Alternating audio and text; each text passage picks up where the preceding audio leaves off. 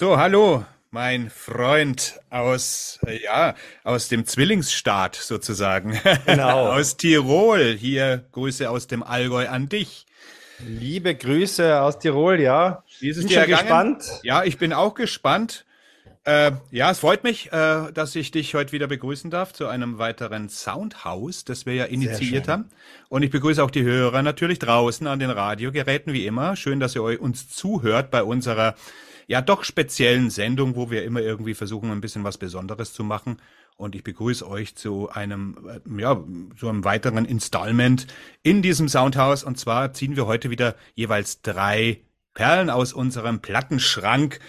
Und äh, wie es halt immer so ist, da kann man ein bisschen was erwarten. Ich habe es mir ein bisschen einfacher gemacht als der Mats diesmal.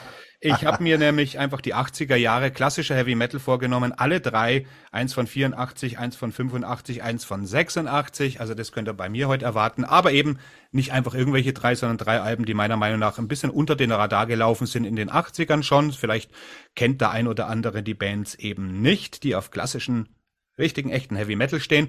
Und der Mats, der hat's natürlich wieder so gemacht, wie es eigentlich sein sollte. Der hat drei völlig unterschiedliche Sachen rausgezogen, die alle drei für sich genommen sehr interessant sind. Mats, wie ist es denn dir überhaupt ergangen so jetzt? Hast du, du sagst, du freust dich drauf. Wie hast du es Ja, also äh, ich, ich, habe mich insofern jetzt gefreut, weil wir haben unser äh, Konzept ja jetzt sozusagen ein bisschen spezifiziert. Wir haben ja beim, äh, bei, bei unserem letzten Schatzkistengraben haben wir ja gesagt, okay, keiner von uns kennt die drei Alben. Das haben wir ja diesmal anders gemacht. Also Ganz wir haben genau. uns ja die unsere unsere drei Picks quasi geschickt und äh, das fand ich diesmal sehr sehr reizvoll. Und ich fand es auch cool, dass du gleich sagst, okay, ich schicke mal eine Oldschool 80s Breitseite rüber, weil fuck it, äh, wir können ja alles machen. Ganz genau. Und, äh, und das ist, äh, finde ich toll, weil ich ja jetzt doch auch noch so ein bisschen, ähm, ja, es ist jetzt, aber schon ein paar Tage her, aber ich war auf dem äh, Keep It True Rising in Würzburg und da sind jetzt natürlich deine drei 80s Choices, passen so ein bisschen in dieses Mindset des Mhm. Festivals, wo ich immer noch so ein bisschen drin schweb. Mhm. Insofern hat mir das äh, ja sehr gut gefallen. Und ähm, wir sind ja hier frei, wir können ja hier alles machen. Ja. Äh, und finde ich cool, dass du jetzt mal traditioneller geworden bist. Meine äh, Picks sind jetzt, ja, grasen so ein bisschen aus, stilistisch.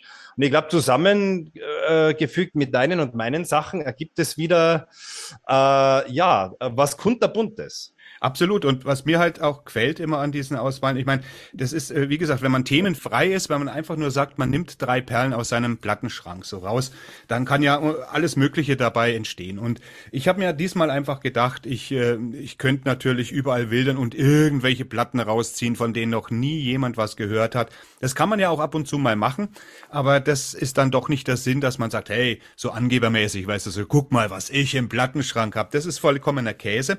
Ich wollte und ich, ich wollte halt diesmal einfach, ich meine, klar, jeder weiß, der Work of Sirens schon länger hört, dass im Endeffekt der 80er Jahre Heavy Metal mein Ding ist. Das ist so mein, der Kern von allem. Und äh, ich habe mir gedacht, wieso soll ich immer drum rumkreisen? Ne? Man, man neigt dann immer wieder dazu, irgendwie so Exklusivitäten und ganz spezisch so Spezereien rauszuziehen. Aber ich habe mir gedacht, ich nehme jetzt einfach mal, äh, ich bleib jetzt mal beim Kern weil äh, der darf auch nicht zu kurz kommen und dann eben drei Bands, von denen zwei übrigens aus Deutschland sind, auch. Und, Das hat mich ja gewundert, weil ich mir gedacht, der Krempe jetzt mit German Metal. ja, ja, eben. Aber man darf nicht ich ver dich. Ne? vergessen, dass in der Zeit, in der wir, der ich heute wilder, äh, da war der deutsche, der, der deutsche Metal, das war so eine Aufbruchsstimmung.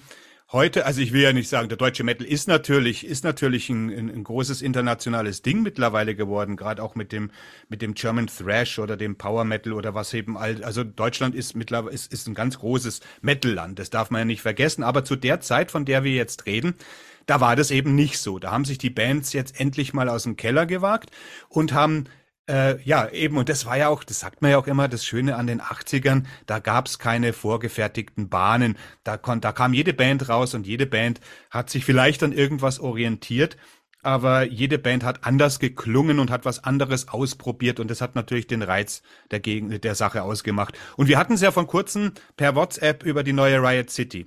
Und das ist genau das, wenn man jetzt den 80er Metal vergleicht. Also ich bin niemand, der wirklich sagt, oh, natürlich früher war alles besser, dieses Ding. Das mag schon so gewesen sein in manchen Sachen oder meine Meinung sein, aber darum geht's mir nicht. Was mir heute fehlt, jeder kann heute wirklich, fast, fast alle Bands können heute wirklich unfassbar gut spielen. Das war in den 80ern nicht so. Und das, äh, nicht, dass sie nicht spielen konnten, aber heute ist wirklich jeder fast schon virtuos, egal von Drums bis Vocals. Und äh, die Studiotechnik natürlich, alles wird digital gemacht. Das hat natürlich das Problem, egal wie gut jemand spielen kann, dass die Atmosphäre immer ein bisschen auf der Strecke bleibt und das Ganze generisch wird. Ganz egal, wie gut das Songwriting ist, gerade bei Riot City, weil es ja eben aktuell ist, diese Scheibe. Ja. Ähm, das ist hervorragendes Zeug. Die können alle richtig, was es Songwriting ist, gut. Was mir eben fehlt, und das war in den 80, im 80er Metal grundsätzlich da, das war eben die Atmosphäre, die auch von der Studiotechnik natürlich abhing, die damals nicht so digital, überhaupt nicht digitalisiert war und nicht so grandios. Ja. Heute hat ja jeder Zugriff auf alles. Und ja. das ist, das tut dem Metal, wie ich ihn verstehe, also den klassischen Heavy Metal, meiner Meinung, Meinung nicht gut, weil mir das Rotzige, der Rock'n'Roll Spirit von dem Ganzen dann einfach der Straßenfeeling heutzutage abgeht, weil einfach jeder was kann. Und wie willst du es dann unterscheiden, wenn jeder auch die gleichen Pro Tools verwendet? Ne? So, das jetzt mal als ja, Kritik. Na, absolut. Also, also äh, ich meine, wir werden es ja vielleicht eh, äh, ähm, eh dann noch in den, in den, in den äh, Jahrescharts oder im Jahresrückblick äh, nochmal rekapitulieren, weil ich finde es ein, eigentlich ein sehr spannendes Thema, weil es ist ja ein, ein Riesenwust an neuen klassischen Heavy Metal Bands und ähm, da sich erstmal zurechtzufinden und da zu schauen, okay, die Spreu vom Weizen zu trennen. Und da ist es bei mir so, also ich merke bei mir, es muss dann doch, also bin komplett bei dir technisch, die sind alle gut, die sind wirklich alle gut, aber es muss einfach ein kleiner, irgendwas Besonderes, irgendwas, äh, irgendein kleiner Kniff, wo man sagt, die, die, die, die ragen heraus aus diesem Ganzen. Und da bleibt, ja, da bleiben dann halt viele auf der Strecke. Ähm, aber mein Gott, also Geschmäcker sind verschieden. Äh, es ist einfach, den einen kickt es total, äh, der andere sagt, ja, okay, ist gut gemacht, aber ähm, ja, deswegen bin ich ja dankbar, dass du jetzt einmal in die 80er ge gegangen bist und bei deinen Choices äh, haben natürlich auch alle sehr fein angehört und, und, und, und mal ein bisschen da mich reingegangen. Die fand ich insofern interessant, weil da, da merkt man einen Unterschied. Die ja. haben einfach was Besonderes. Ja. Aber vielleicht magst du dir mal loslegen ja. Also ich wollte nur sagen, du hast ja auch so, also man könnte das gleiche Thema jetzt, das was ich beim Heavy Metal habe, auch weil du ja auch einen Black Metal Choice hast. Ja. Und da ist es ja ähnlich. Da könnte man die gleiche sagen, wenn du viele Black Metal Produktionen heute anhörst, die sind total geleckt. Und äh, damals, äh, gerade das, was du, du hast ja eine Perle rausgewählt, wirklich, also das, da ist mir das Herz aufgegangen. Also die habe ich total vergessen gehabt, aber da kommen wir natürlich später dazu. Ich habe als erstes Genau, weil, weil du mich jetzt aufgefordert hast anzufangen. Wieder meiner Natur normalerweise. Brain Fever.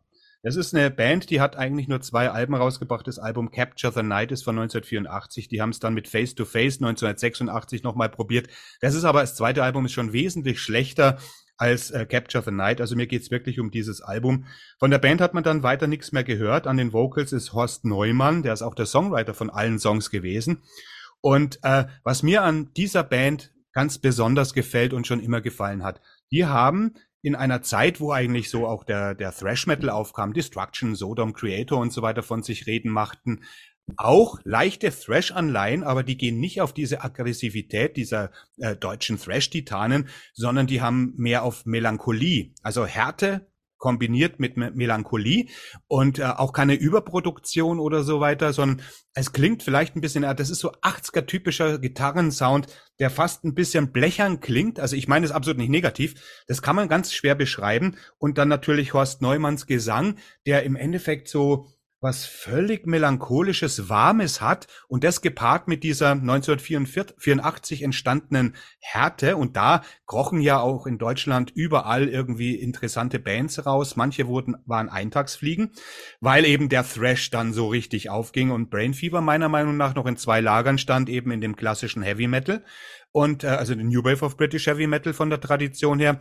aber sich schon auch ein bisschen so an den beginnenden deutschen Tonen-Thrash oder sagen wir mal lieber Speed Metal, weil Thrash-Elemente entdecke ich weniger als manche Speed-Elemente, aber alles, hauptsächlich jeder Song ist ultra melodiös, ist trotzdem nicht langweilig oder oder oder vermisst ja. irgendeine Härte und hat dieses tiefe melancholische Gefühl, was meiner Meinung nach eine der, besten Alben ist, die die frühen 80er Jahre von der Atmosphäre aus irgendeinem Grund so einfangen können. Es sind zehn Songs drauf und es, könnt, es ist wirklich, der einzige Kritikpunkt ist Hangman, das zweite Lied, das Intro, wo die Chöre dann, also wo der, wo der, wo die dann singen. Das geht ja fast zwei Minuten und es ist wirklich für einen Arsch. Das, der Hangman, der Song, den wirst du schon gar nicht mehr hören, dann eigentlich, obwohl der gut ist. Aber ich weiß gar nicht, was den Jungs eingefallen ist. Und das ist später dann, das ist ja dann jetzt auch auf Platte rausgekommen, also, ja, und äh, also wieder re-released worden, dass man, dass die Band nicht gesagt hat, das Intro entweder kürzen wir's oder wir schneiden es komplett weg, weil das geht zwei Minuten nur und du denkst, was soll denn das jetzt sein? Da ich habe mir das auch gedacht beim Hören. Das killt jetzt gerade, das ist jetzt der totale Downer. Ja. Man macht gerade alle heiß ja. äh, und äh, mitten in der ultimativen Stimulation hier, okay, lassen wir es jetzt. Also jetzt ja. mal Chill out. Äh, komisch, aber ansonsten, ich, meine, ich habe mir ja auch Notizen gemacht. Also ähm, ich kannte die Band nicht, habe sie überhaupt nicht am Schirm gehabt, bin auch eben für solche Sachen immer dankbar. Das ist einfach toll, wenn du denkst, naja, äh, man hat schon genug gegraben, dann einfach mal Schaufel nehmen und noch weiter runter, weil das ist einfach solche Sachen, das sind Perlen. Also ähm, habe ich hier auch stehen, also die Atmosphäre und die Melancholie, die da Brain Fever äh, äh, mhm. transportieren, das, das macht's, also hat mir sehr gut gefallen. Hat mir sehr gut gefallen. Äh, äh, hat was total Eigenes. Ich glaube, es ist ja bei Mausoleum Records. Ja, und das war wahrscheinlich auch das Problem von Brain Fever, weil Mausoleum hatte zu der Zeit wirklich keinen guten Ruf, weißt du. Die haben ja jetzt so ein bisschen äh, so natürlich ein, ein, ein, ein die umweht ja so ein bisschen einen Kultstatus jetzt, aber jetzt, wahrscheinlich. Ja in den 80ern, naja. Nee, äh, also das war wirklich, das ist einfach untergegangen und äh, wirklich, heute ist es ja einfach, heute sind ja wirklich viele so, so Diggers, die unterwegs sind und wirklich die Sachen aus den 80ern rauskramen und wir haben ja mit High Roller zum Beispiel oder mit dem Engel, den Engel-Nachproduktionen, ja. äh, die gucken schon auch, dass sie genauso, also es gibt ja wirklich die, die Heavy Metal Games und äh, dass ganz, ganz viele alte Sachen, die teilweise nur eine Platte haben, äh, äh, rausgekramt werden. Ich bin da mit Sicherheit nicht mehr der Einzige, aber tatsächlich war Brain Fever wir hatten es damals, äh, ich habe es gekauft mit meinem Kumpel damals, wo es rauskam. Wir haben alles gekauft, das muss man auch sagen. Damals konnte man tatsächlich noch alles kaufen in den 80er Jahren, hört und staunet.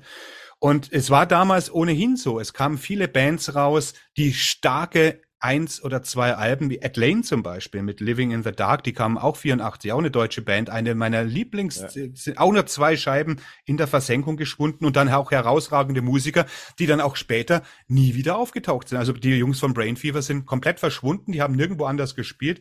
Gerade Horst Neumann, der so ein Songwriting eigentlich nicht nur eine geile Stimme hat, meiner Meinung nach, auch eine einzigartige Stimmung für dieses Heavy Metal Zeug zu der damaligen Zeit, auch wirklich singen kann, eine geile Stimme hat, gute Songs ja. schreibt und dann nie wieder irgendwo aufgetaucht ist. Das ist schon Eigentlich sehr, sehr faszinierend, dass die dann oft wirklich, weil die Qualitäten sind ja oft unbestritten, was dann oft dahinter steckt, sind es dann doch schlechte Label-Deals oder man zerstreitet ja. sich oder das ist, das ist dann echt schade. Also da kommen wir nachher nochmal ja dazu. Das ist bei den, bei allen dreien ist es tatsächlich so, also das haben alle drei Bands gemeinsam, abgesehen davon, dass sie klassischen Heavy Metal zocken, dass sie wirklich unter dem Radar damals schon waren und man weiß nicht, woran es liegt. Und die sind alle, egal, und von allen drei Bands, ja. ist eine Ausnahme gibt's, aber da kommen wir später dazu. Aber das ist, ist verblüffend und gerade die, die drei Bands, äh, die ich heute ausgewählt habe, die gehören zu meinen All-Time-Faves, also von diesen, äh, die können mit den großen mitteilen. Und Brain Fever war damals zuerst, also ich weiß es noch im Rockhard, der Götz Kühnemund hat das auch als Hoffnung des deutschen Heavy Metal betrachtet. Und ah. zu Recht. Ich meine, wer ist groß geworden? Warlock. Wenn man mal Ähnlichkeiten rausnimmt, äh, Warlock, solche Bands irgendwie, oder Angel Dust, aber die sind auch untergegangen leider. Und Ed Lane. Und ich weiß nicht, was da wirklich passiert ist. Na klar, du sagst es, schlechte Labeldienst, äh, die Dinge, die waren damals in den 80ern genickbrechend. Heute machst du dein eigenes Label, machst dein, heute hast du ganz andere Möglichkeiten, Vertriebsmöglichkeiten und die Labels sind auch nicht mehr so arschig wie damals in den 70er ja. und 80er Jahren noch. Das war ein Vorteil, äh, das war ein Nachteil damals mit Sicherheit. Total. Also das, ähm, ich, und es ist dann eben auch schade. Also äh, bei mir war es ja jetzt so äh, am, am Keep It True. Ich meine, es ist, ja, man weiß, es ist so eine Masse an Bands, es waren drei Tage, dass da nicht alles Gold ist, was glänzt, ist ja total klar. Aber es war dann halt doch, äh, also das Themenschwerpunkt war so ein bisschen New Wave of British Heavy Metal. Und weil du vorhin gesagt hast, naja, nur zwei Alben, aber die dafür mega. Da, äh, mir ist lieber ein Act hat ein Album oder zwei EPs ja. oder irgendwas und, und, und, und flasht mich fürs Leben. Ja. Also ich habe da eine ellenlange Diskografie, die eigentlich niemanden interessiert. Genau, ja. Also ähm, da am Nachmittag haben, äh, äh, hat so eine, eine, eine, naja, damals eher, eher verschwindend kleine äh, New Wave of British Heavy Metal gespielt, die, die Demon Pact. Mhm. Die haben ja nur äh, zwei EPs rausgebracht und so und die haben dieses Festival zerschossen. Das war irre. Also das ja. war so toll. Und, und ich bin da gestanden und habe gedacht, Mensch, Jungs, das klingt so großartig. Ihr fegt da gerade alle. Wieso habt ihr da damals nicht? Was ist da los? Also eben, äh, äh, um auf diesen Gedanken von dir zurückzukommen, ist halt oft so, aber dafür hat man dann richtige Perlen in der Hand. Macht doch ja. nichts. Wobei man auch sagen muss, viel in der New Wave of British Heavy Metal war ja ausgelegt auf diese Singles. Damals war das Album ja gar nicht so. Also wenn du siehst, wie viele Hunderte von Bands, Hunderte, ich rede wirklich, ich habe es ja in meiner New Wave of British Heavy Metal Sendung angesprochen, ja. die haben nur eine, wie gesagt, Maxi-Single Singles, äh, die, damals wollte man Singles rausbringen, hat sie dann gesammelt und hat sie dann vielleicht als Album veröffentlicht. Das waren aber die wenigsten, das darf man nicht vergessen. Die meisten haben wirklich Singles rausgebracht, eine nach der anderen. Das war damals ein ganz großes Ding. Ja. Aber jetzt kommen wir zu deinem sehr ja. interessanten, bin mal gespannt, ich, was du als erstes nennst komme ähm, ja zu einem Album von 2022 und äh, wurde äh, die Wahl ein bisschen aus einer Not heraus geboren, denn ich habe mir gedacht, okay, irgendwie ich muss diese Künstlerin unterbringen, aber dieses Jahr ist dermaßen dicht und vollgepackt, dass ich weiß, dass wahrscheinlich, und da werden jetzt ein paar die Augenbrauen hochziehen, trotz dieser irren Qualität dieses Albums ist dieses Jahr wirklich so voll mit großartigen Sachen, dass es das wahrscheinlich nicht einmal unter meinen Top Tens schaffen wird. Und da haben wir gedacht, äh, ich, ich höre das in letzter Zeit wirklich, wirklich sehr viel und dachte, pack's doch hier rein äh, in unsere Schatzkiste und wieso denn nicht? Es ist ja auch, das Release-Date ist ja auch egal, nicht? also wieso mal was Aktuelles. Ja. Die Künstlerin heißt Grace Grace Cummings und das Album heißt Storm Queen. Storm Queen. Also es ist eine Künstlerin, äh, eine Sängerin aus dem australischen Melbourne, die interessanterweise nebenbei auch Theaterschauspielerin ist. Und was ist da jetzt irgendwie so besonders? Also es ist ihr äh, Storm Queen ist ihr zweites Album. Ähm, wie kann man es beschreiben? Es ist sehr folkig im Grundgerüst, aber eigentlich viel variabler und mutiger instrumentiert und auch produziert als jetzt so diesen handelsüblichen Starbucks Coffeeshop Hintergrundfolk. Also da ist viel mehr dabei. Äh, und ähm, was einfach gleich bei diesem Album aus, äh, äh, auffällt, ist einfach ihre Stimme. Also die Stimme ist einfach das, das Alleinstellungsmerkmal hier. Also sie hat so einen kräftigen Bariton, und Vibrato in der Stimme, die eigentlich, äh, das erinnert ein bisschen an Patti Smith in ihrer frühen Phase.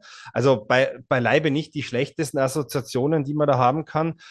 Und in dieser Stimme, da ist so eine erhabene Autorität. Also ich finde, ähm, man muss hier schon lange graben im, in der zeitgenössischen Popkultur, um, äh, um an sowas zu kommen. Also das ist raubeinig, das ist verrucht, das ist lasziv. Also äh, ich habe da mein Herz dran verloren. Und ähm, äh, das Album ist auch songwriting-technisch wirklich toll. Es ist äh, mutig instrumentiert. Es sind, äh, es kommt einmal ein Free Jazz Saxophon auch mal rein. Ähm, es sind auch so äh, einfach nur so sphärische Drones mal im Hintergrund. Ähm, aber das Allerwichtigste ist, wie gesagt, ihre Stimme. Und ähm, ja, also das, das, das äh, ist sicher eine, eine der großen Entdeckungen auch für mich in diesem, äh, in diesem Jahr. Und es hat, ja, das ganze Album, es hat einfach so eine dunkle, spirituelle Kraft, die meiner Meinung nach nicht weit entfernt ist von, von Nick Caves grandiosen Spätwerk, was ich auch sehr mag. Und ähm, äh, ja, sie ist, äh, um jetzt noch vielleicht noch Vergleiche zu ziehen, also man könnte sie durchaus als Schwester im Geiste von so Leuten wie Tom Waits, von Nico und auch von Towns Van Zandt sehen. Also alle diese großen, so ein bisschen am Leben verzweifeln, verzweifelnde Künstler, die ja ihr ganzes Herzblut in ihren Sound legen und ja, also ich kann nur sagen, hört's mal rein. Es wird nicht jedermanns Sache sein, sage ich, schicke hier gleich voraus. Ähm, aber es ist schon etwas im, im äh, aktuellen avancierten Pop-Betrieb im Moment, was Besonderes, was Beachtung verdient. Ja, mich hat das ziemlich überrascht. Äh, ich kannte die, die Künstlerin gar nicht. Also ich habe mir dann die Videos auch alle angeschaut und da fällt vor allem das Zweite auf, dass sie eine unglaublich ausdrucksstarke Person ist. Also gerade das aktuelle Lied da, wo sie wirklich nur vor der Kamera steht und Ave Maria singt. Ja. Ne? Das ist ja, und dann diese Bewe dieser Bewegungsablauf und diese irren Augen, also diese, diese Hämik. Und also das ist schon auch sehr wahnsinnig durchchoreografiert und das unterstützt natürlich ihre Stimme. Am Anfang habe ich echt gedacht, wie es manchmal so ist, da steht eine Frau und imitiert und die Stimme kommt von jemand anderem, bis ich wirklich ge gecheckt habe, dass das ihre Stimme ist. Das konntest du am Anfang nicht glauben. Ich, wie gesagt, ich habe es zum ersten Mal gehört. Ich habe das Video erst mal angeschaut als erstes ja. und ich denke, okay, da steht diese diese Frau mit diesen irren Augen und und macht diese Bewegungen da und woher kommt und die Stimme singt jemand anders. Und es ist schon so, wie du sagst, es ist ein Zusammenfluss von verschiedenen Sachen, die man die man zwar kennt, äh, aber in der heutigen Zeit wirkt es dann trotzdem erfrischend, weil wir sowas in dieser Qualität schon lange nicht mehr hatten. Und an Tony Mitchell habe ich auch gedacht, so hier. Also diese, diese, ja. ja, das ist wirklich schwer zu beschreiben. Du kannst jetzt sagen, das ist Singer-Songwriter-Stoff, aber damit tust du der Künstlerin auch ein bisschen Unrecht, weil da ist viel, viel mehr drin. Und auch, äh, habe noch ein Video gesehen, wo sie mit der Gitarre, mit einfach nur der Gitarre auf dem Dach sitzt und singt so nach alter Herrn Sitt, das könnte auch aus den 60ern sein. Die Produktion ist natürlich besser und so weiter und ihre Stimme, da gab es ja nochmal die Mercy Grace oder wie die hieß, die, die auch ja. so eine männliche Stimme hat. Also sie hat schon eine weibliche Stimme, aber sie ist, wie du schon das beschrieben hast, die hat einen unglaublichen, einen weiblichen Bariton, den man jetzt wirklich in dieser Kraft auch selten hört. Und die Lyrics sind auch sehr, sehr überzeugend und interessant. Äh, es geht zwar um Beziehungen, aber die sind sehr, sehr tricky und, ja. und sehr, sehr Ja, ja, die sind nicht so einfach, also oberflächlich gehalten. Da, da, da steckt schon, da kommt schon ja. eine Power dahinter. Und wenn das Gesamtkonstrukt stimmt, also ich bin jetzt nicht unbedingt ein Fan dieser Musik, aber ich kann sie hören, ohne, ohne dass ich irgendwie einen Schrecken kriege oder dass ich sage, das ist gar nicht meins. Äh, ich höre sowas aber normalerweise nicht, aber ich kenne natürlich auch die alle, die du jetzt genannt hast, mit, mit äh, hier Nick Cave und so weiter, wobei Nick Cave ja ganz, ganz selten, aber erst eben sein Spätwerk wirklich auch reduziert mit Gitarre arbeitet. Der hat ja auch immer das ganze Orchester mit dabei äh, gehabt, oft. Und hier ist wirklich eine Frau mit ihrer Stimme, mit ihrer Ausdrucksmöglichkeit und mit ihrer Gitarre. Und äh, ja. da, da denkst du, das kann heutzutage nicht mehr funktionieren. Das hat man in den 60ern schon bis zum, bis zum, Elend, bis zum Elend. Aber es funktioniert gerade in der heutigen übertechnisierten Welt, dass man zeigt, wie schön eigentlich Musik sein kann, wenn sie reduziert ist auf jemanden, der mal ja. zur Abwechslung etwas kann. Denn in der Popmusik können 99,9 Prozent gar nichts. Die werden nur durch die Technik gespeist. Und hier hast du jemanden, Eben. der wirklich was Also kann. diese, diese Autorenschaft, dieses, diese, dieses Nackte auch, dieses, dieses, dieses, dieses ja. Ausstellen dieser Verletzlichkeit bei Grace Cummings. Also ähm, ja, das, äh, das sucht schon das Seine, muss man sagen. Und ja, schön, dass, es, dass, es, dass es dir auch was gegeben hat. Schön. Ja, doch, es war auf jeden Fall interessant. Und das war ja auch, und wie du vorhin am Anfang gesagt hast, das Interessante, weil wir uns diesmal entschlossen haben, uns die Alben zu schicken, die wir machen. Ja. Äh, Wäre ich ja so nicht drauf gekommen. Und ganz ehrlich zu sein, nehmen wir mal an, wir hätten jetzt darüber geredet, du hättest die Dame vorgestellt, ich hätte sie nicht gehört. Weiß ich eben nicht, ob ich danach tatsächlich dann die Muse gehabt hätte, mir das dann trotzdem mal anzuhören, weißt? Und so habe ich sie aber gehabt und bin doch recht dankbar, weil ich mal wieder, ja, man nennt das immer so schön Horizonterweiterung. Ich bin zwar überall tätig und höre rein, wobei ja, ich die, ja. die, moderne Popmusik eigentlich komplett außen vor lasse, weil sie mich eigentlich wirklich nicht interessiert. Aber hier ist, es ist ja auch ähm, Popmusik, ist auch immer so ein relativer Begriff. Hier Eben, also das ist ja doch ein dehnbarer Begriff. Und, ja. ähm, aber schön, lass uns das ja offensichtlich, also schon in der ersten Runde macht sich dieses Konzept, äh, äh, ähm, schlägt sich das ganz positiv nieder. Also wenn wir uns das im Vorhinein schicken, das werden wir ja, vielleicht eine, weiterverfolgen. Eine ganz gute Idee, ja, auf Bitte. jeden Fall. So, als zweites habe ich ähm, ähnlich wie Brain Fever, Band aus Deutschland, Carrie mit Secrets. Das Besondere an der Band ist, also erstmal das Album kam 86 raus und ähm, die Band ist aus Münster, während Brain Fever aus Köln waren. Und es sind zwei Mädels dabei. Also erstens mal ist es sogenanntes Female Fronted, ne, mit der Annalene Mittendorf, die singt da und die singt absolut herausragend. Und äh, sind zwei Mitglieder von einer auch kurzlebigen Band, nämlich deutschen Band, nämlich Mad Max. Und das war der Gitarrist Wilfried äh, Schneider und an den Drums der Uwe Stark. Die hatten eben noch eine andere Band, bevor sie zu Carrie sind. Aber Carrie hat nur ein einziges Album, da sind wir eben dabei, herausgebracht, ist Secrets eben. Und man weiß nicht, woran es liegt, denn auch hier die Songs großartig. Annelene Mittendorf singt meiner Meinung nach sogar besser als Doro Pesch bei Warlock-Zeiten. Sie hat auch diese Melancholie, dieses, diese weibliche Energie, die typisch in den 80ern war, die man heute wahrscheinlich gar nicht mehr so hinkriegt. Es gibt heute wahnsinnig viele Mädels, die singen, die verdammt gut singen, aber dieses, diesen 80er-Vibe noch in der Stimme zu haben, weil man eben ein Kind der 80er ist, das schafft man nicht. Das kannst du weder durch Technik, ich weiß auch nicht, was das ist, ich kann es auch wirklich nicht erklären, aber äh, hier gerade starke Female Gesang, der auch dieses, dieses extreme Vibrato hat. Jetzt kann man sagen, in den 80er Jahren haben sich viele Mädels, die gesungen haben, so ähnlich angehört. Aber es war eben dieser Vibe. Aber hier bei Carrie, ich meine, gut, jetzt kann man natürlich sagen, ja, das Album ist im, im Endeffekt nichts Besonderes. Die Lieder gleichen sich hier und da ein bisschen. Aber eben auch hier, die Gesamtatmosphäre auf dem Album ist so gut. Und wenn du auf 80er Jahre Heavy Metal stehst und hat auch noch diese deutsche Kante. Man hört der Band an, dass sie deutsch ist in einer Zeit, wo der, der deutsche Metal sich gerade begonnen hat zu finden. Jetzt unabhängig vom Thrash Metal. Das war eine eigene Geschichte, sondern wirklich dieser melodische Heavy Metal äh, Made in Germany, der hier eigentlich meiner Meinung nach perfekt gezockt wird, auch eine gute Produktion hat, nicht zu dominant, aber auch nicht zu zurückgenommen, nicht zu blechern. Äh, gute Produktion und ich frage mich, warum, also wenn man, auch hier, Warlock ist schon gefallen, ein bisschen so auf Pretty Mates vielleicht so vom, vom Stil her, dieses Melodic Rock und eben Female Fronted. Da gibt es noch ein zweites Mädchen, die Steffi Melz, die hier Keyboards spielt, aber akzentuiert, nicht äh, durch, äh, durchgeteppicht, also kein äh, Keyboard-Teppich, sondern akzentuiert irgendwie die Gitarre mit ihren Keyboards. Carrie auch eine Perle, eine verlorene Perle. Und im Gegensatz zu Brain Fever äh, ist Carrie, glaube ich, mittlerweile immer noch ein verlorener Posten. Ne? Schade. Also Sag mir mal, welche, welche zwei Podcast-Dudes Frauen hier so viel Platz einräumen. Bei uns, bei uns haben die ein großes Standing und vollkommen Absolut. zu Recht. Äh, das, das Frauenthema wird auch jetzt in dieser Sendung nicht aufhören. Das stimmt. Und, ja. Äh, oh, ja. Toll ja, und super. Und, und, und hey, also Carrie, also ähm, ich habe die dreimal gehört und bin auf Discogs gegangen hab's mir bestellt. Also, hey, komm, das, das, also. The show is over. Wahnsinn, was für eine Erhabenheit das, und Epik. Also, das sind Hits. Hey, Mensch, das sind verdammte Hits oben. Und was natürlich, wo du sagst, ja, also die, ach, die Vokalperformance. Also die Sängerin, dieses giftige, ja fast schon punkige, dieses ja. rotzige. Ja. Also ja, Doro Pesch in Ehren, ich meine, ja, die erste Warlock ist für mich heilig, super. Auf jeden aber Fall. Mensch, hey, also die singt dir aber da in Grund und Boden. Also ähm, ja. Leute, hört da echt rein.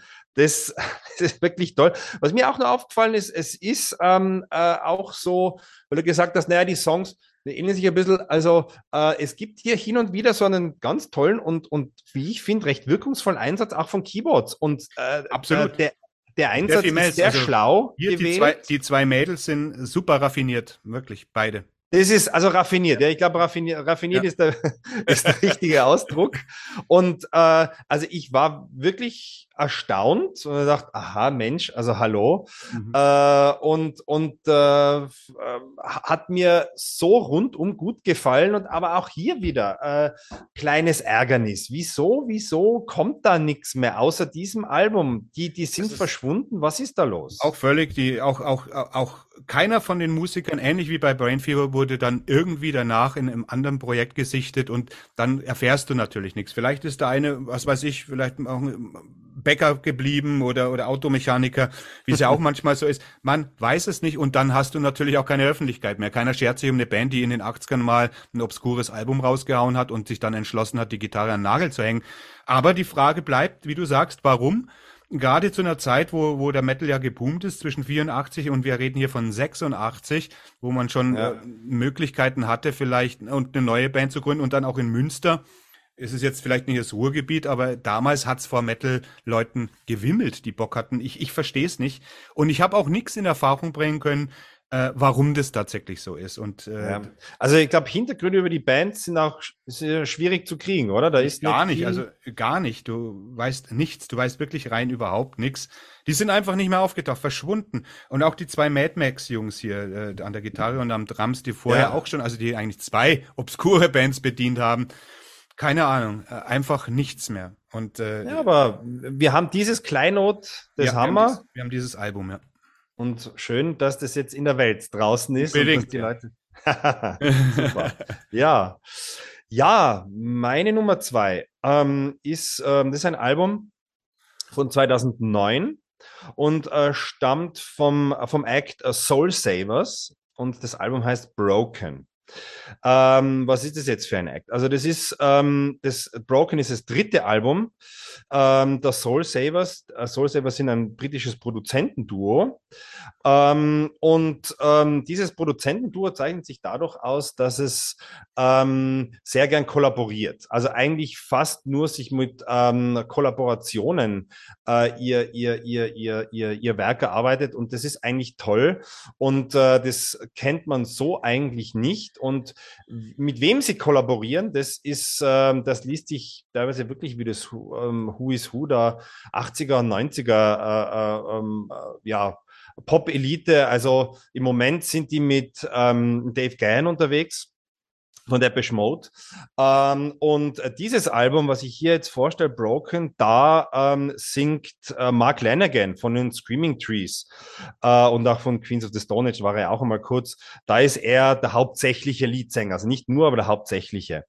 Ähm, überhaupt, also es geben sich auf diesem Album äh, recht viele Gäste und auch viel illustre Gäste die Klinke in die Hand. Also zum Beispiel hört man Mike Patton von Faith No More äh, Gibby Haynes von den Butthole Surfers und auch Jason Pierce von Spiritualized. Also wirklich durchaus namhafte Charaktere, die sich hier zusammenfinden. Ähm, der Sound, äh, bisschen schwer zu ka äh, kategorisieren, weil es, äh, weil hier eigentlich ungeheuer viel einfließt in dieses Werk oder in dieses Musik. Ich für mich schon sagen Großwerk. Also da ist, äh, da ist Gospel drinnen, da ist Blues drinnen, da ist elektronische Musik drinnen, Alternative auch, ja, 60s, Psychedelia und wenn man so will, Dark Americana. Also da, äh, da kommt vieles zusammen, ähm, was äh, ja, was aber eigentlich wirklich ein, äh, großes homogenes Ganzes dann im Endeffekt auch ergibt, was ja nie so einfach ist. Und ähm, es wird hier auch gecovert. Und äh, wenn hier gecovert wird, dann äh, doch mit recht viel Geschmack. Ähm, also das zentrale Cover ist vielleicht, und da äh, schließe jetzt an unsere letzte Sendung an, die zehn besten 70er Pop-Songs, denn da ist äh, hier jetzt auch wieder Gene Clark drinnen mit Some Misunderstanding. Und das singt hier Mark Lanagan und er, er singt so, wie wenn es seine eigene Komposition mehr und äh, äh, es sind hier sieben, acht Minuten, die, wo keine Sekunde zu viel ist. Äh, also da Herz schmerzt und blutet es wirklich aus den Boxen. Ähm, es ist, das Album ist äh, einfach eine wunderbar dunkle und auch so zwielichtig schimmernde Popmusik, Rockmusik, ähm, die ähm, ja für mich auch ziemlich allein dasteht. Ich habe das damals äh, äh, ja so mal nebenbei gehört ähm, wurde auf die Namen aufmerksam, die da auf dem Album sind und äh, habe es mir dann äh, doch gekauft und bereue es keine Sekunde. Ähm, ja, wer auf die Stimme besonders von Mark Lanigan steht und der ja leider verstorben ist und diese, dieses, dieses äh, äh, ja unfassbar unnachahmliche, rauchige Organ von ihm äh, schätzt äh, wie sonst nichts, ist hier sehr gut aufgehoben. Es ist dunkel, es ist düster, es ist groß, es ist erhaben. Ähm, ja, hört's mal rein. Soul Savers mit dem Album Broken von 2009. Es war bei mir war das wirklich von all diesen drei Sachen äh, wahrscheinlich die schwierigste Aufgabe, weil äh, natürlich, wie du schon sagst, große Musiker, große Legenden auch, aber ich glaube, dass du in in dieser Sparte so ähm, ich sage jetzt mal 90er, irgendwie so Alternative auch viel äh, und ich will jetzt nicht Grunge sagen, weil das stimmt, das, das, das, du hast die Einflüsse alle genannt. Und natürlich erinnert die Stimme sofort an die Screaming Trees. Und das ist nie so richtig meine Baustelle gewesen in den 90ern, obwohl ich sie kenne und ja. äh, interessant war wirklich, wie du sagst, diese, diese Konklusion von unglaublich vielen, vielen Einflüssen, aber jeder dieser Einflüsse für mich auch schon schwierig ist. Und ich kann sie wertschätzen, so Gospel auch und so weiter. Nehmen wir mal an, so was Cat Stevens gemacht hat. Ich weiß, dass er ein großartiger Musiker ist, aber ich kann es mir nicht anhören. Das ist nicht meine Musik, die ich mir auflege, aber ja. ich honoriere die große Kunst dahinter. Und so ging es mir eigentlich mit, mit dieser Band. Weil, äh, also es ist interessant gewesen, das zu hören, aber ich habe da keinen, keine Verstehe. Emo emotionale Anbindung, ja. aber ich kann honorieren, dass das eine große Geschichte ist. Also, ja, ja. Und von all den dreien war es schwierig und ich habe es versucht, aber es ist mir so wie in den 90ern gegangen, wenn ich solche, die einzelnen Musiker davon gehört habe, dass ich da auch schon immer Schwierigkeiten hatte. Ich, natürlich kenne ich sie alle, auch Queens of the Stone ich kenne das Album Songs for the Deaf. Das war ja, ja, damals ein richtiger Einschlag in den Rock'n'Roll-Zirkus, sage ich jetzt mal. Ja. Und ich habe das Album auch gern gehört, aber es ist einfach unterm Strich nicht meine Musik. Ne? Also ja. Es gibt ja, mit den Queens of the Stone Age ist es ja sowieso ein bisschen schwierig. Also ich bin ja der Meinung, da die, die ersten zwei, drei und danach muss man sagen, ach, also da das kann man auch auf jeden Fall. Ne? Das, da nimmer wirklich viel. Also nee. das, das, das muss man jetzt schon, wenn man jetzt mal ganz die Karten so auf den Tisch legt. Und Mark Lanigan äh, war auch am Songs of the Deaf, war ja da auch ein bisschen ein verlorener Studiogast. Also es ist ja dann doch ein ziemlicher Wall of Sound, wo seine Stimme da, also es ist cool zum Erwähnen, klar, dass er da auch dabei war, aber die sind meiner Meinung nach ja auch mh, hm, schnell mal verglüht. Ich meine, das, das naja, Konzept, halt das, so ja, das Konzept war halt, ich glaube, dass die Queens sehr davon profitiert haben, von diesem äh, Kaias-Mythos. Das natürlich, Absolut. ne? Und Absolut. der hat sich dann auch noch ein bisschen gehalten, so, auch wenn es sich mit Kajas überhaupt nichts mehr äh, zu tun hatte. Aber das wurde dann eben immer weniger.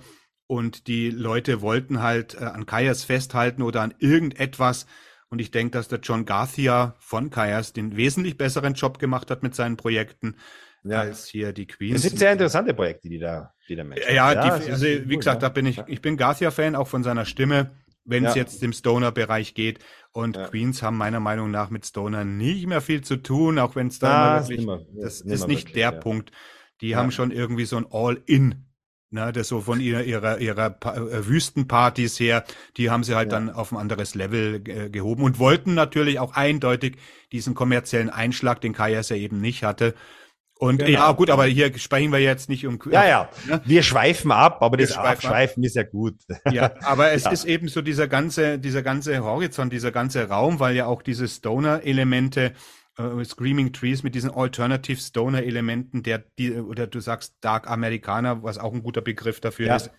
Das war immer so am Rande mein Ding irgendwie, obwohl ich ja Stoner mag Space Rock Stoner, diese Space Rock Stoner Ebene eben und auch ein großer Kaias-Anhänger bin, ist mir alles, was dann so am Rande dessen sowieso existiert ja. und auch der Grunge gehört dazu, so am Rande existiert, nie so mein ich weiß auch gar nicht, es bleibt so. Bei mir schwierig, ja. wobei ich mittlerweile wenigstens zuhören kann. Das konnte ich früher zum Beispiel nicht, da ich sagte, geh mal weg. Ja, Krempe, die 90er als, als Thema lassen uns beiden nicht los, seien wir uns ehrlich. Wobei wir die Sendung, die wir gemacht haben ja. über die 90er ja gezeigt haben, dass da doch viel mehr los war, als ich vorher irgendwie ja. Äh, gesagt oder, oder eingeräumt hätte. Ne? Das ist, äh, aber ich finde, Sauna soll ja auch, soll ja auch so ein kleiner Treffpunkt sein, wo man, wo man sich vielleicht auch hin und wieder konfrontiert mit etwas, wo man nicht so daheim ist und äh, ja, ist immer spannend. Also, ja, ja, das ist spannend. Ja, Wobei jetzt, ja. äh, wie gesagt, das haben wir jeweils zwei genannt. Deine dritte Band, die hat mir auf jeden Fall am besten so gesagt. Das muss ja, ja jetzt kein Geheimnis. Dann kommen wir zur letzten Runde, würde ich sagen. Sehr interessante Runde. Ja. Äh, ich habe diesmal also auch eine Band von äh, den 80ern, die auch nur ein einziges Album rausgebracht haben. Das im Gegensatz jetzt zu den vorgenannten beiden Deutschen tatsächlich eine, eine Kultanhängerschaft hat. Und zwar spreche ich von Cities, also ne, Cities wie die Städte. Und Annihilation Absolute von 86 ist eine New Yorker Band. Auch nur, wie gesagt, ein Album, das damals aber typischen klassischen American Metal. So, im, im, so wie die frühen Hellstar zum Beispiel, also ein bisschen proggy, aber nicht zu arg. Und äh, im Gegensatz zu den Deutschen, die ziemlich melodiös sind zu der Zeit, haben die Amerikaner immer ein bisschen mehr Wert auf Virtuosität und auf rhythmusbetonte äh, Sachen äh, gelegt. Und äh, auch auf High-Pitched Vocals zum Beispiel. Und da ist der Ron Angel, der die Sache hervorragend macht, der sie nicht schlechter macht als irgendeiner seiner berühmten Kollegen zu der Zeit. Und bekannt ist da eigentlich einzig und allein der A.G. Prero von den Twisted Sisters an den Drums. Also der Prero ist natürlich der Schlagzeuger von den Twisted Sisters, der 2015 an Herzversagen oder an einem Herzinfarkt gestorben ist. Ansonsten eben auch keiner bekannt. Niemand. Ron Angel mit seiner Stimme, keine Chance, nichts, auch nur ein Album. Und die sind auch wirklich viel mit den Twisted Sisters abgehangen. Also die haben nicht nur als Vorband von Twisted Sister gespielt, sondern es waren wirklich Dudes und haben natürlich den Schlagzeuger sich mehr oder weniger geteilt für dieses Album. Und hier könnte man vielleicht sagen, gut, Cities hat im Gegenzug zu den ganzen großen amerikanischen Bands der damaligen Zeit einfach keine Chance gehabt, gegen diese, gegen diesen, gegen diese Wand der Performance irgendwie anzukommen. Aber das stimmt nicht ganz, weil wenn man das Album anhört, fällt es in keinster Weise äh, ab zu den bekannten Klassikern der 1986er oder der Mitte der Jack Panzer zum Beispiel und so weiter, fällt in keinster, ja gut, ich meine, die Ample Destruction, das ist schon ein herausgewö äh, außergewöhnliches Album und auch die Hailstar-Sachen, ganz klar. Aber grundsätzlich kann man hier auch nicht verstehen, von der Produktion, vom Songwriting, von der, von der Darbietung, warum sie dies nur ein Album gemacht hat und eben auch hier, warum äh, aus Prero eben, der eben Schlagzeuger von Twisted Sister war, kein Ron Angel und kein Steve Mironovic, äh, der Gitarrist, der ja auch was kann, nie wieder irgendwo auftauchten. Und haben aber eine Kultanhängerschaft und das Album ist ein bisschen schwer zu kriegen. Carrie kriegst du, Brain Fever kriegst du äh, wieder aufgelegt, aber bei Cities äh, kostet, glaube ich, schon die CD auf Discogs ziemlich viel und wurde nie, meines Wissens bis jetzt, nicht mal, nicht neu aufgelegt irgendwie. Und warum? Ich habe nicht die geringste Ahnung. Ja. Also ich habe mich von den drei Sachen, die du vorgestellt hast, habe ich mir mit der lustigerweise am schwersten getan. Mhm. Ähm, was ich aber insofern interessant finde, ähm, da ist jetzt also nichts, was dich jetzt total irgendwie so, also meines Dafürhaltens hittechnisch total aggressiv anspringt, aber ziemlich viel, was dich eigentlich immer wieder zum Repeat-Knopf zieht. Also mhm. ähm, es ist jetzt nicht progressiv, aber es ist doch ähm, ein Album, was so ein bisschen braucht, auch mhm. in, äh, äh, äh ja. ums, ums, um, ums ganz zu fassen. Und ähm, was mir dann, dann doch gut gefallen hat, ist einfach, und es ist, ja, da sind wir wieder bei die 80er und was es eben ausmacht, dann doch irgendwie eine Band gewesen zu sein, die aus dem, aus dem ganzen Bust irgendwie herausragt. Es hat einfach eine sehr eigene. Stimmung. Also ich finde das eigentlich für ein, für ein mehr oder weniger klassisches Heavy Metal Album hat es eigentlich eine, eine sehr harte, düstere Stimmung, finde ich. Also es ist ja, äh, da gibt doch einen Song, ja, der In the Still of the Night, der hat ja fast schon eine dummige Stimmung, also so, so richtig gehaltvolles Intro und so. Also ähm, sie arbeiten, es ist auch eine Band, die, wo mir vorkommt, die sehr viel denen, denen Atmosphäre wichtig ist. Und ähm, ja. wie gesagt, ich habe da ein bisschen, bisschen gebraucht, um da reinzuwachsen, aber ich kann also auch, auch bei der Combo äh, durchaus anerkennen und sehen vor allem, weil es geht ja immer darum, es muss einem ja jetzt nicht subjektiv total zu, äh, zu, äh, zu höchsten Noten zwingen, aber man muss ja objektiv auch Qualitäten anerkennen. Nicht? Und um das geht's ja auch, dass man sagt, okay, ist ja. jetzt vielleicht nicht so ganz jetzt dieses Album vielleicht meine Baustelle, aber du hörst hier, da sind gute Musiker und denen auch viel liegt an einer Albendynamik. Also, mhm. dass ein Album vom ersten bis zum letzten Song, dass du da auf eine Reise gehst und ich finde, das spürst da. Für mich ein bisschen ähm, schwierig reinzukommen, aber du merkst auf alle Fälle, das ist was Besonderes. Also ähm, fand ich interessant und hatte ich so auch nicht am Schirm. Also ich habe äh, am Anfang wirklich, es gab zwei Bands. Ich habe überlegt, ob ich den Kessel dicht machen soll und auch noch eine dritte deutsche Band nehmen, Angel Dust zum Beispiel, die ich immer gern mit Brain Fever vergleiche, oder beziehungsweise die thrashigere Ausgabe von Brain Fever. Äh, die hatten allerdings ein bisschen mehr Alben und ein bisschen mehr Erfolg, aber kaum wahrnehmbar. Und dann habe ich mir aber gedacht, nee, bei Cities liegt mir was dran, weil Cities natürlich jeder diese die American Metal Sachen, so Lizzie Borden, Jack Panzer, da gibt's Tausende, die wirklich ja. Geschichte geschrieben haben und Cities eigentlich gar niemand so groß auf dem Schirm hat, zumal es eben auch schwierig ist, an dieses Album äh, zu vernünftigen Preisen heute zu kommen. Und ähm, aber es geht mir, ich teile deine Meinung von all diesen dreien, wäre das Album auch dasjenige, äh, das ich weglassen würde, wenn ich es müsste. Aber das heißt, das spricht nicht gegen das Album, sondern ja. es ist eben auch der amerikanische Sektor hat natürlich äh, ähnlich wie in Europa Bands rausgebracht, die nur ein oder zwei Alben rausgebracht haben, die dann dadurch natürlich nie wieder groß aufgetaucht sind, die dann verloren sind. Und man muss diese da Sachen an den Haaren wieder aus dem Sumpf ziehen und zeigen, schau mal, das gab's auch. Es gab nicht nur die großen Recken, sondern was die damals grundsätzlich alle konnten. Und die Atmosphäre und dieses Phänomen werden wir nie losbekommen. Und deswegen, manchen mag es auf den äh, Senkel gehen, dass ich permanent die 80er so über alles stelle. Aber da bin ich ja nicht alleine und ich versuche das auch zu begründen und nicht einfach nur durch Musiksnobismus irgendwie herbeizuführen, weil ich höre natürlich wahnsinnig viel äh, gegenwärtige Musik auch. Wobei mir der klassische Heavy Metal, der ja eigentlich mein, mein Kernthema ist, äh, heutzutage die New Wave of Traditional Heavy Metal wirklich, wirklich nichts langsam immer weniger zusagt. Eben ja. genau aus den Gründen, weißt du, wenn ich jeden Drittkla jede drittklassige Bands aus den 80ern bevorzuge, das hört sich hart an. Ja. Ist aber wirklich hört so. sich hart an. Also es ist, ich, ich, ich, ich, ich, ich teile das äh, mit, mit Abstrichen auch. Ähm, es ist definitiv ein Rosinenpicken. Man muss sich einfach das rausholen aus diesem Wust, was, ähm, also die Perlen quasi, man muss da immer mehr zum Trüffelschwein mutieren, was ja andererseits auch Spaß macht. Das, das, ich meine, das macht es ja auch aus, nach den wahren Perlen zu graben. Die meiner Meinung nach gibt's, gibt es sie, also auch im, auch im kontemporären ähm, klassischen Heavy Metal gibt es diese Bands. Ähm, äh, ja, jetzt um einen Namen zu nennen, Sanhedrin zum Beispiel, Sanhedrin, die sind also Traveler. Mich, die haben für mich drei irre Traveler, ja, also drei irre Alben zum Beispiel auch gemacht, die sind, die sind so und du erkennst sie sofort, du erkennst diese Band, wenn du sie hörst, die haben ja. einen Wiedererkennungswert, die haben irgendein äh, ja was Einzigartiges, irgendeinen speziellen Kniff, wo du sagst, das, äh, das ragt da raus. Aber ähm, es wird so schön langsam, also die Welle beginnt zu brechen, es ist zu viel. Also es ist, ich meine, es ist ein spannendes Thema, vielleicht auch spannend, vielleicht mit anderen Leuten auch einmal im größeren Rahmen zu diskutieren, vielleicht auch mal mit der Crossroad Crew, mhm. denn es sind ja, da sind ja zum Beispiel auch jüngere Leute dabei, die, die vielleicht eine andere Meinung dazu haben. Aber ich finde, äh, jetzt ist irgendwie so langsam die, äh, äh, also die, äh, ja, jetzt, jetzt sind wir so ein bisschen over the top schon. Also der Höhepunkt war meiner Meinung nach 2019 und äh, seitdem ist es nicht mehr, und da hat man ja gedacht, es bricht sich irgendwie Bahn.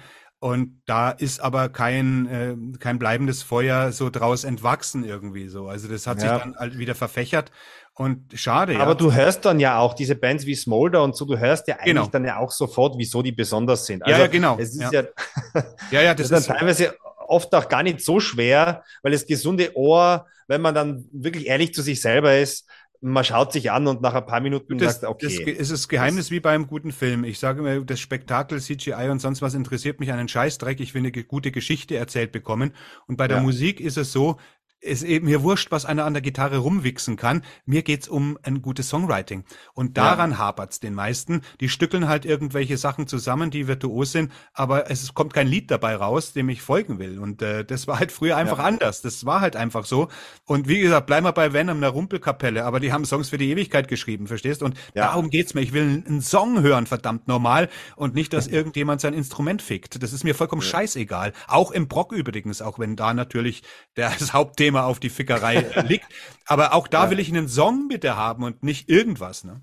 Ja, also man muss die Spreu vom Weizen trennen. Ah, das ist oft mühsam, macht oft auch Spaß.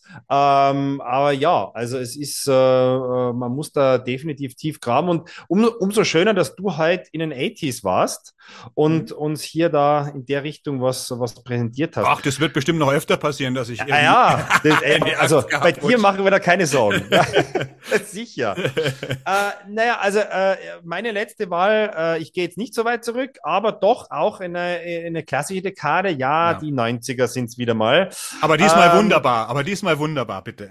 ja, ja, und zwar ähm, handelt es sich bei meiner äh, dritten Auswahl um ein Debütalbum von 1998. Und zwar heißt das Album Doomed Dark Years von der Band Astarte. Was ist das für eine Combo? Das ist, und da sind wir jetzt schon gleich äh, ja, bei, bei der Thematik, die sich dann so ein bisschen rund durchzieht. Es ist eine All-Female Black Metal Band. Und da werden jetzt vielleicht der ein oder andere Zuhörer sagen, oh mein Gott, ach, was soll denn das? Das ist ja, äh, ist nicht ernst zu nehmen und so. Äh, totaler Schwachsinn, totaler Schwachsinn. Die, äh, ich habe die relativ spät entdeckt, eigentlich nur durch Zufall.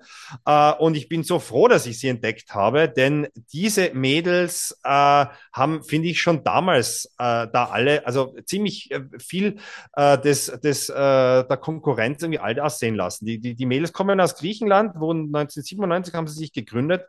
Und ähm, naja, all female. Ich meine, es ist einfach, es hat leider halt immer noch, äh, trotz, trotz, trotz aller Idiotie, die da, da mitschwingt, es hat immer noch leider Exotenstatus. Und es ist eigentlich schade, denn auch gerade im Black Metal ähm, äh, finden Frauen hier immer mehr Platz und, und behaupten sich hier eigentlich recht eindrucksvoll. Also äh, ich finde zum Beispiel die äh, O'Neill von, von Dark and Nocturne Slaughter Cult, äh, mhm. die Sängerin, mhm. die ist ja, also da kann wirklich jedermann einpacken. Also die singt alles in Grund und Boden. Und jetzt auch zum Beispiel Newcomer, Newcomer-Mädels von, von, von Asagraum. Das sind ja niederländische äh, Frauen, die, die sich da zusammengefunden haben, ein großartiges Album gemacht haben, Dawn of Infinite Fire. Wirklich von mir ein Tipp für alle da draußen. Also, äh, ja, lasst mal die Frauen auch mal vor, denn äh, da haben es viele wirklich drauf. Und ähm, Astarte, um jetzt wieder einen Bogen zu spannen, waren da vor, definitiv Vorreiterinnen. Manch einer meint, es wäre die allererste All-Female Black Metal Band überhaupt gewesen, wobei, naja, also das sind ja oft so Streitpunkte. War jetzt Black Sabbath die erste Metal Band? Ich meine, das sind alles so Sachen, nicht? Also wo, wo zäumt man es ja. auf?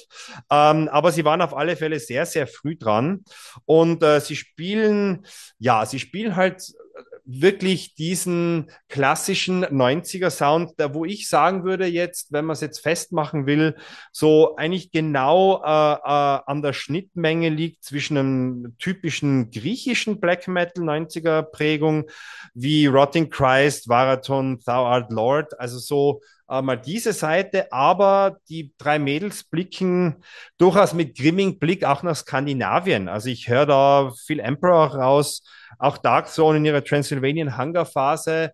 Äh, es ist äh, definitiv ähm, wegen des äh, eigentlich auch sehr klugen und subtilen Einsatzes von äh, Keyboards ähm, hat was es hat was symphonisches und ähm, es ist vor allem, ja, es ist auch hier, es ist wirklich durchdachtes Album, es hat Dynamik, es hat Spannungsbögen, ähm, es hat großartig repetitive Riffs, die man aus der Zeit ja so lieben gelernt hat, aber die halt immer wieder von einem, von einem subtilen Keyboard-Einsatz äh, äh, umgarnt werden.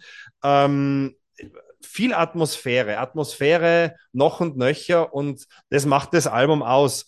Natürlich muss man sagen, Ah, klar, also technisch ist es jetzt nicht herausragend, aber scheiß der Hund drauf, denn hier, also äh, ist doch ist doch jetzt egal, wer hier was kann. Äh, was die Mädels können, ist großartige Musik komponieren und eine Stimmung erzeugen. Und Black Metal ist einfach Stimmung, da brauchen wir uns nichts sagen. Nicht? Also da, da, da brauchen wir uns nicht in die Tasche lügen. Das ist ja. hier in diesem Genre für mich zumindest das Wichtigste. Und das bringen die Mädels. Es ist ein, äh, ein absolutes 90er Jahre Kleinod und wer von den 90s, von dieser speziellen Art des, äh, sage ich mal, Symphonic Black Metals mit, mit, mit so ein bisschen griechischen Einschlag, wer davon nicht genug bekommen kann, und wem nach so etwas Authentischen aus den 90er selber dürstet, was er vielleicht noch nicht am Schirm hat, der äh, solle sich doch diese Doom Dark Years kaufen. Es ist ein wunderbares, monochromes, schwarz-weiß Albumcover, wie man es halt damals äh, geschätzt hat. Und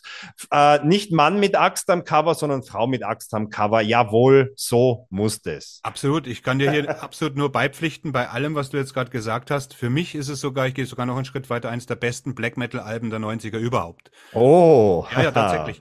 Dieses Album, ich habe das schon extrem lange nicht mehr gehört und es war, ich kann dir auch nicht mehr genau sagen, wie lange nicht, aber als du, als du das, äh, ich war mir auch nicht ganz klar, ich sagte, Astarte, die kennst du doch.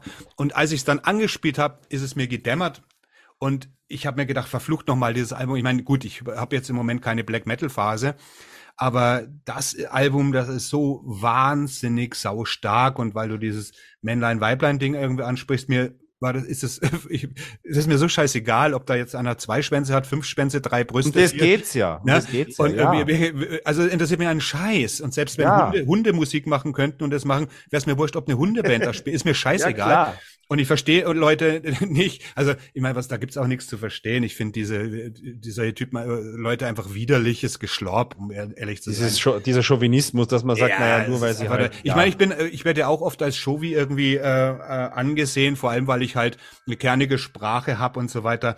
Aber Ach, ich bin aber auch kein Mensch dieser Political Correctness, das weiß man ja auch. Ich sage die Dinge so, wie sie sind und nicht, wie sie pseudo sein sollen. Aber es geht doch, ich bin wirklich um, ein Mensch, dem Inhalt das selber. Und ich bin und, das wirklich ich bin wirklich ein Mensch, dem das scheißegal ist. Ob da jetzt jemand schwul ist oder äh, oder seine seine seine Großmutter äh, vögeln will oder oder oder oder Heizungsrippen fickt, das ist mir was geht mich das an, was jemand irgendwie äh, wo er seinen Schwanz reinsteckt oder wie jemand was für ein Geschlechter hat. Das einzige, was man sagen kann, gefällt mir eine weibliche Stimme, weil die meistens höher sind aber da ich, da ich auch bei den Männern, kannst du ja auch sagen, die meisten hier im Metal mit ihren High-Pitched Vocals, die ja. hören sich an, als hätten wir ihnen die Eier abgeschnitten. Da sagt doch auch eben, keiner was, ne? Eben. Und, äh, ja, also, das sagt aber lustigerweise, also das sagen auch die härtesten Typen nichts. Ja. Weil sie sagen, okay, ist, aber hört doch doch eure, eure Jungs-Kombos ja, an, so die, das ist so eine also Feigheit, also, die dem Manne innewohnt. Der Manne, ja, ja, das männliche und, Geschlecht und, ist ja voller Feigheit und voller Angst und voller, äh, na, und so Zeugs. Eben, eben. Ja. Und das Soundhouse ist, ist, ist die Plattform der Quote und für, und, ja. Nein, nein, der Schmäh. Quote. Aber, äh, ist, nein, aber wieso denn nicht? Ich meine, es ist ja, also äh, äh, das macht, also ich, ich glaube schon, dass gerade Astarte, gerade aus ja, diesem, Grund, weil es, weil es einfach wirklich all-female war. Die wurden gerade in diesen harten True Keeper 90ern der zweiten Welle, glaube ich, hatten die verdammt harten Gegenwind und ja, in den 90ern gab es halt eine Menge Arschlöcher äh, im Kopf. Ne? Also gibt es heute ja. auch noch, aber in den 90ern, glaube ich, gerade in dieser Black Metal Szene war der Arschlochgrad schon ziemlich hoch. aber schön, dass du das Album auch wirklich, es freut mich Fantastisches jetzt. Album, ein grandioses Album, wirklich. Ich meine, ich bin sowieso auch ein Fan ein bisschen dieser griechischen äh, Rotting Christ hast du genannt zum Beispiel, also die Theogonia ja. finde ich von denen herausragend. Ich mag diese, diese naja, wie sagt man das? Ein bisschen diese mediterrane Schiene, die mag ich übrigens auch im Epic Metal. Ne? Also die besten Bands kommen ja. aus Italien, Portugal, Griechenland in dieser, weil die haben noch irgendetwas im Hintergrund. Und wenn die sich dann an die klassischen nordischen Bands orientieren, auch im Epic Metal oder an den Amerikanern, aber dann mit ihrem eigenen äh, südländischen Flair irgendwie so. Ja Kanten ja. setzen, dann macht die Sache immer, und die kann man hören, und das ist eben auch so, wie, es ist interessant, wie Mentalität sich in der Musik auch konserviert und Bahn bricht. Das hat mich auch immer fasziniert, muss ich ehrlich sagen riesen, also fast faszinierendes Thema. Und Astarte kombinieren das ja wirklich brillant. Und äh, ja, also schön. Siehst, da haben wir jetzt einen, einen, einen sehr schönen harmonischen äh, auch Abschluss unserer, unserer äh, äh, Schatzsuchereien heute gefunden. Also ja, super. Absolut. Und Ah, da war jetzt wieder viel drinnen. Es war hervorragend und schreibt uns bitte in die Kommentare, wie ihr das findet. Äh, wobei man sagen muss, die Kommentare, das hat wirklich nachgelassen. Ich meine, ich gucke jetzt nicht auf YouTube. YouTube interessiert mich gar nicht. Ich stelle das meistens da nur hin, damit die Leute, die mit Podcast jetzt irgendwie aus irgendwelchen Gründen nichts anfangen können, das dann, obwohl es ja trotzdem auch auf YouTube ein Podcast ist. Aber es gibt halt Leute, die. Ja, aber der ein oder andere wird das, denke ja, ich, ja. schon zu schätzen wissen. Ja, ja, das sind, also der Podcast ist gut. Also der, der, der, der Podcast, nicht YouTube, da da ja. sind wir unter ferner Liefen, aber der Podcast, der, wir haben jeden Tag so um die 1000, 2000 Hörer auf dem Podcast. Jeden Tag. Das freut Und mich. Da kann YouTube ja, natürlich, äh, es kann YouTube machen, was es will. Das ist mir egal.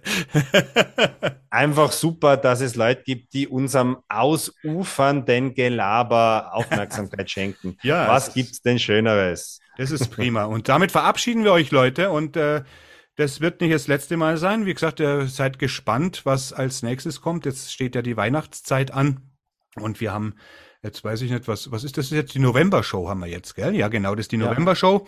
Und im Dezember bekommt ihr von der Crossroad Crew eben eine Weihnachtsshow. Und dann schauen wir mal, was das neue Jahr uns bringt. Dann richten wir uns neu aus. Bleibt uns einfach gewogen und lasst uns das auch wissen. Und wir sagen Goodbye, bis zum nächsten Mal. Liebe Grüße, auf bald.